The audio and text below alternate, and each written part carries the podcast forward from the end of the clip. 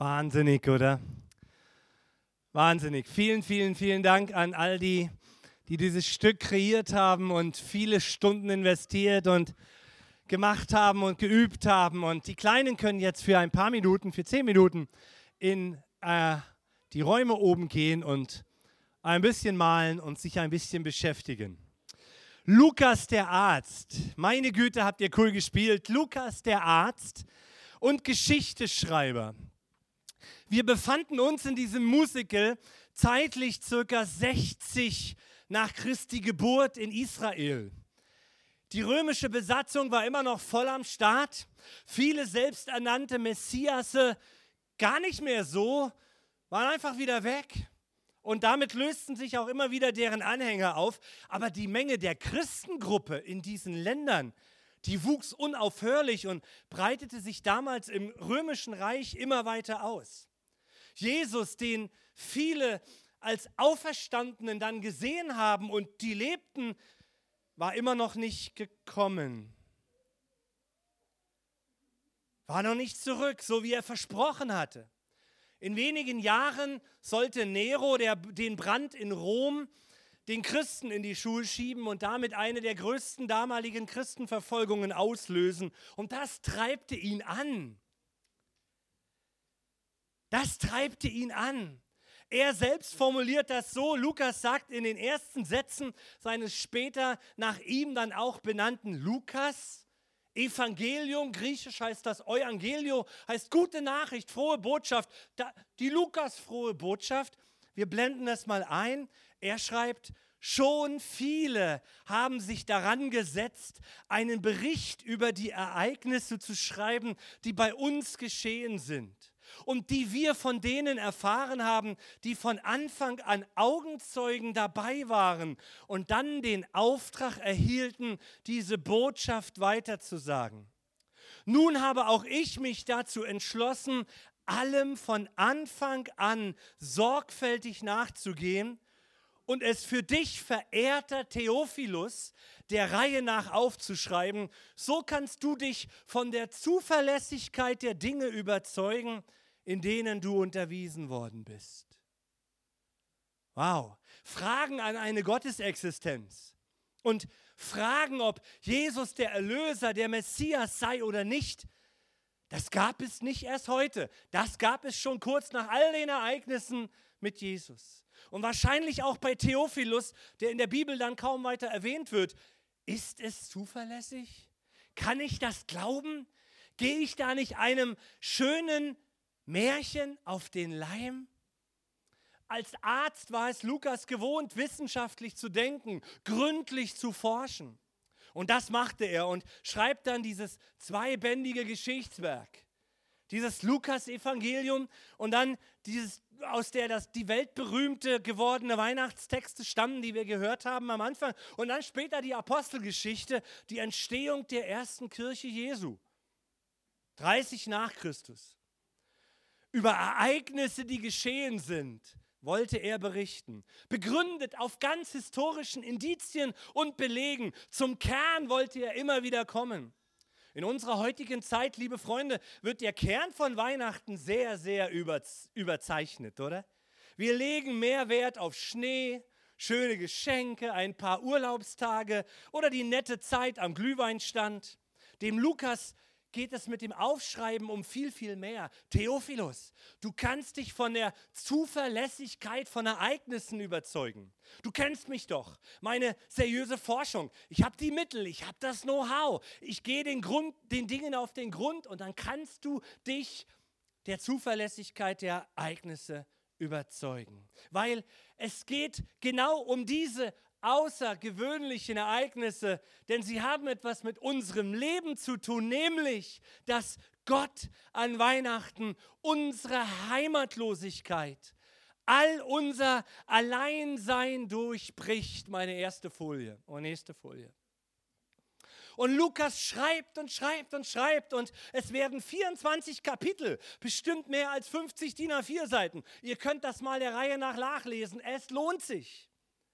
Allein was wir heute gesehen haben, ist so irre. Engel erscheinen diesen Hirten, die speziell Opferlämmer betreuten für den Tempel und bekommen eine Offenbarung von dem größten Opfer aller Zeiten. Drei Naturwissenschaftler pilgern über 1100 Kilometer aus dem damaligen Babylon nach Bethlehem und huldigen diesem Kind, weil sie am Firmament, an den Sternen erkennen konnten, dass der Messias geboren wird. Ein außergewöhnliches Ereignis, das 750 Jahre vorher vorausgesagt war durch den Propheten Jesaja. Eine Jungfrau wird schwanger. Wir lesen es im Jesaja Kapitel 7. Darum wird euch der Herr ein Zeichen geben. Eine Jungfrau wird schwanger und einen Sohn gebären, den sie Immanuel nennen wird. Immanuel übersetzt Gott mit uns.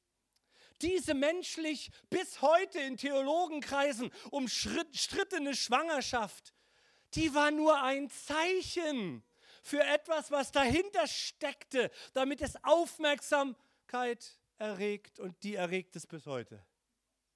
Ist das nicht genial? Jedes Jahr wieder. Und es fordert die Menschheit zu einer Entscheidung. Glauben wir dieser Recherche der Zuverlässigkeit? Er wird Immanuel heißen, sagt die Bibel. Gott ist mit uns. Freunde, das ist der große, die große Kernwahrheit zu Weihnachten. Gott selbst betritt die Weltbühne in seinem Sohn und plötzlich wird ein Mensch geboren, den Gott geschickt hat, der zum Selfie Gottes wird. Dies, die Menschheit hatte das Bild Gottes längst verloren und dann ersetzt es es mit ihren eigenen Götterbildern. Machen wir bis heute. Anstelle von Gott. Wir sind cool als Europäer darin. Aber Jesus spiegelt das Wesen dieses Bild Gottes wieder. Ich, sagte er, zeige euch den Vater im Himmel. Er liebt euch. Er ist für euch. Ich bin mit euch. Wie ich bin, sagt Jesus, so ist mein Vater. Und wenn du von Jesus liest, dann begegnest du seinem wunderbaren, liebenden, dich liebenden Wesen. Und dann wurde noch so ein außergewöhnliches Thema auch von Jesaja vorhergesagt. Zwei Kapitel weiter. Das Volk, das im Dunkeln sitzt, sieht ein helles Licht, heißt es da. Licht strahlt über denen auf, die im Todesschatten sitzen. Dunkelheit, das wissen wir alle, kann eine herausfordernde Sache sein, oder? Wir reden in diesen Tagen öfters von, schau, wie schnell es dunkel wird und das geht so schnell und Dunkelheit engt uns ein. Manche Menschen gehen da abends gar nicht mehr raus, weil draußen ist das nicht mehr so dolle. Aber das da draußen ist doch gar nicht gemeint, oder doch? Naja, wenn man die letzten drei Jahre sich so anschaut, was alles so in den Nationen los ist, da ist ganz viel Dunkelheit, oder? Man hat das Gefühl, die Dunkelheit wird immer stärker. Selbst stabile europäische Werte werden herausgefordert. Unsere Regierungen kommen mit dem Lösen von Problemen gar nicht mehr hinterher. Hungersnöte, Katastrophen. Sitzen denn wirklich Völker im Dunkeln?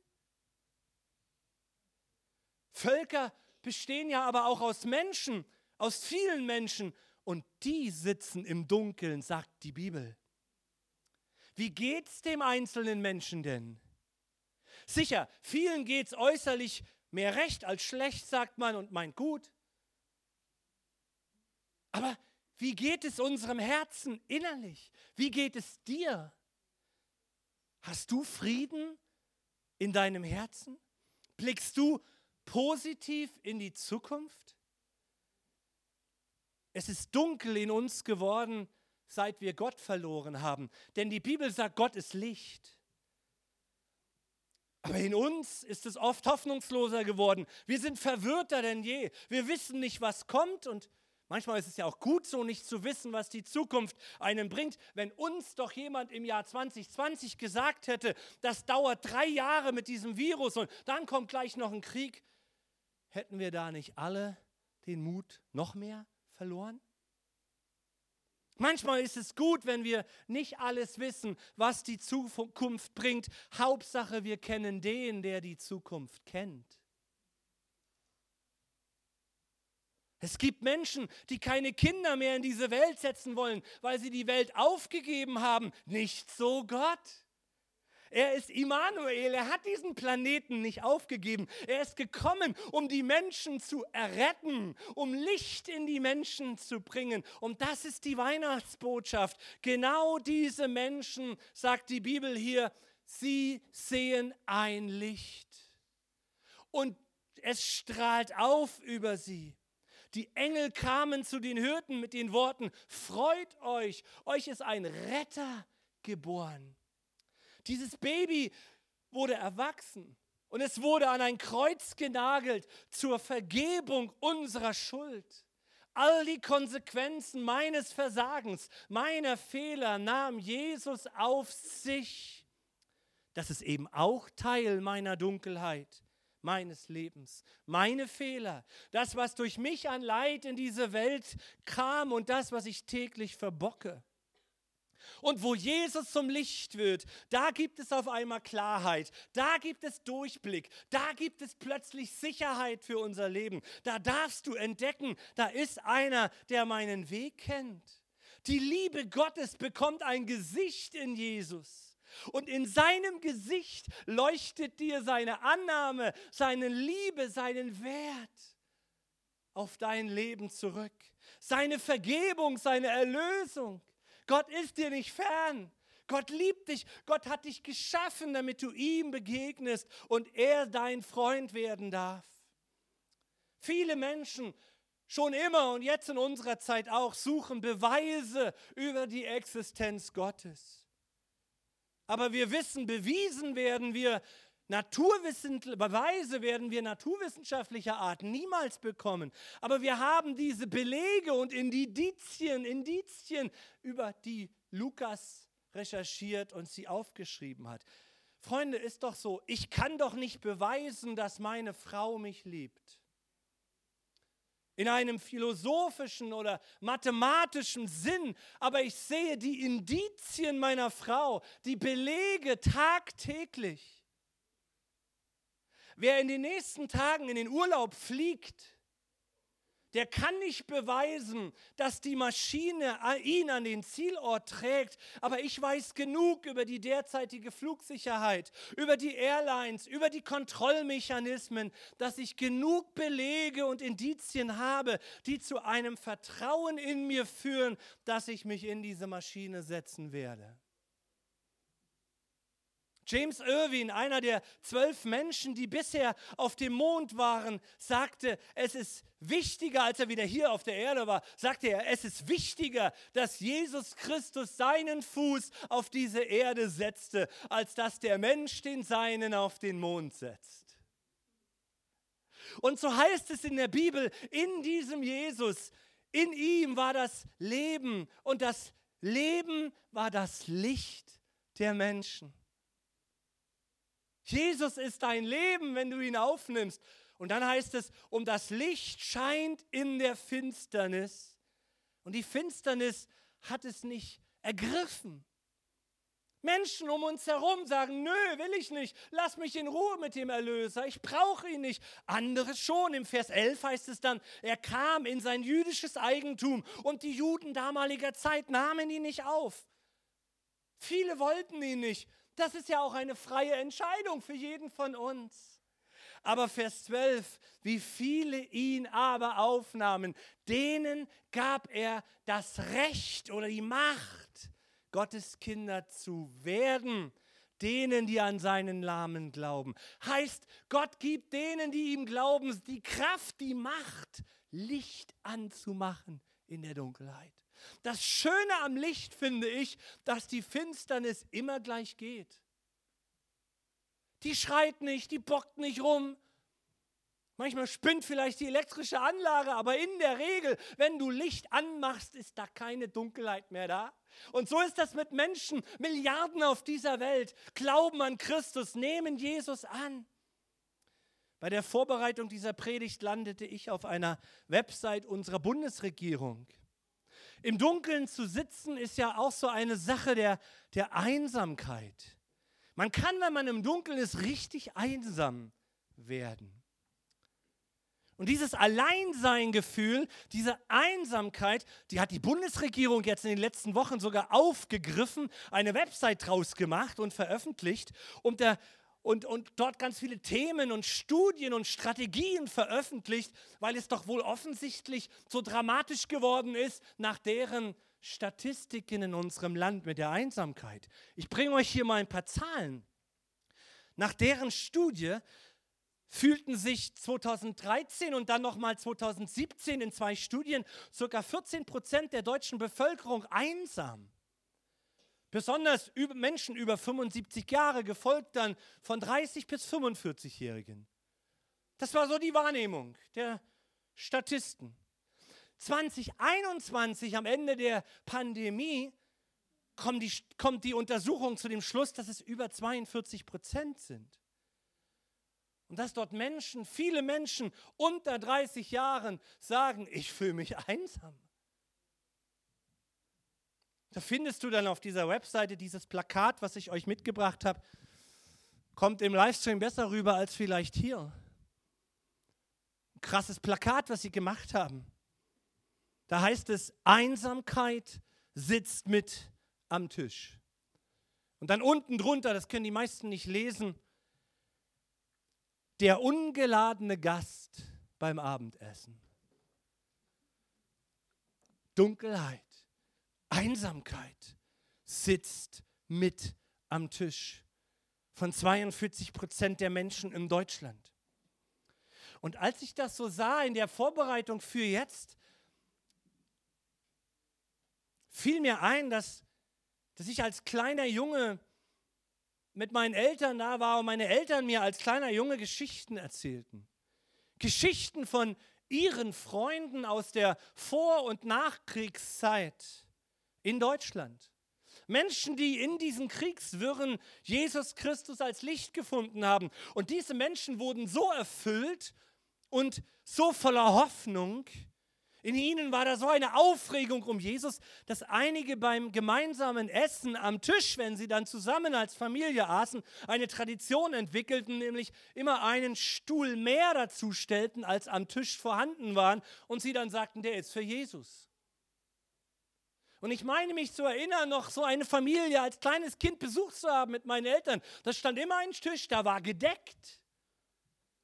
Und sie sagten, der ist für Jesus. Und ich habe darüber, ich habe das so als das immer so ein bisschen belächelt, als ich als Kleinkind unterwegs war, aber jetzt beim Anschauen dieses, dieser Webseite unserer Bundesregierung bekommt das eine ganz andere Bedeutung. Immanuel, sagt die Bibel, Gott ist mit uns. Aber sind wir auch mit ihm? Was wäre, wenn wir diesen ungeladenen Gast einladen würden? Wir müssen ja gar nicht einen extra Stuhl an den Esstisch stellen ab jetzt.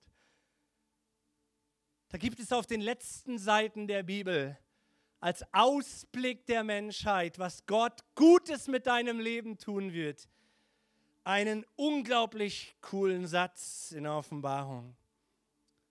Das ist die nächste Folie. Ich würde das Bild so der Bundesregierung vorstellen, mal abzudrucken. Jesus spricht da und sagt, merkst du nicht, dass ich vor der Tür stehe und anklopfe? Wer mich rufen hört und mir öffnet, zu dem gehe ich hinein und wir werden miteinander essen. Ich mit ihm und er mit mir. Schon mehrmals hat unsere Bundesregierung Sätze in diesem Jahr gesagt, die unglaublich prophetisch und göttlich waren. Und ich glaube, das ist wieder eins am Ende unserer Zeit. Der ungeladene Gast ist Jesus. Er ist Jesus. Unsere Bundesregierung, ohne zu wissen, hat es prophetisch erfasst. Wir brauchen Jesus als deutsche Nation. Einsamkeit, schreiben Sie auf dieser Webseite, kann uns alle treffen. Zeit, gemeinsam etwas dagegen zu unternehmen. Lukas unternahm etwas, indem er seinem hochgeschätzten Freund Indizien und Belege über die Zuverlässigkeit dieses Evangeliums aufschrieb. Gott enttäuscht dich nicht. Er liebt dich. Er will mit dir durchs Leben gehen. Wir Pastoren und Pfarrer unternehmen in diesem Moment auch etwas, euch als hochgeschätzte Besucher und Zuhörer heute dieses Evangelium zu verkündigen. Weihnachten ist die Einladung, die Herzenstür aufzumachen. Die Klinke ist innen, nicht außen. Gott reißt sie dir nicht auf, sondern du öffnest sie, indem du die Tür aufmachst deines Herzens, um das Licht des Lebens einzuladen. Und ich frage uns und in den Livestream, möchtest du es nicht auch? Jesus kam für dich. Er kam auch für den Theophilus, aber er kam für mich und für dich. Wenn du Jesus kennenlernst, dann wird es hell in dir. Dann bist du nicht mehr allein. Natürlich sendet Jesus dich und mich zueinander, dass wir unseren Blick in Barmherzigkeit einander zuwenden. Das ist ja, was die Bundesregierung werben will. Barmherzigkeit war immer schon Jesus seine Lieblingsbeschäftigung. Er sucht diejenigen, die die Kraft und Mittel haben, um sie mit denen zu connecten, die am Rande der Gesellschaft stehen oder am Abnippeln sind, um sie zu retten. Aber erst einmal will Jesus als Licht in dein und mein Leben kommen. Er will das Böse in uns besiegen. Möchtest du ihn nicht auch? Wir wollen jetzt auf ein Lied gemeinsam hören. Und vielleicht ist es dein Geschmack, vielleicht auch nicht.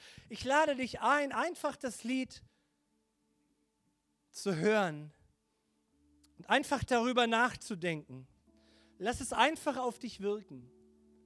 Und vielleicht triffst auch du heute für dich eine persönliche Entscheidung in deinem Herzen. Jesus, komm du an meinen Tisch.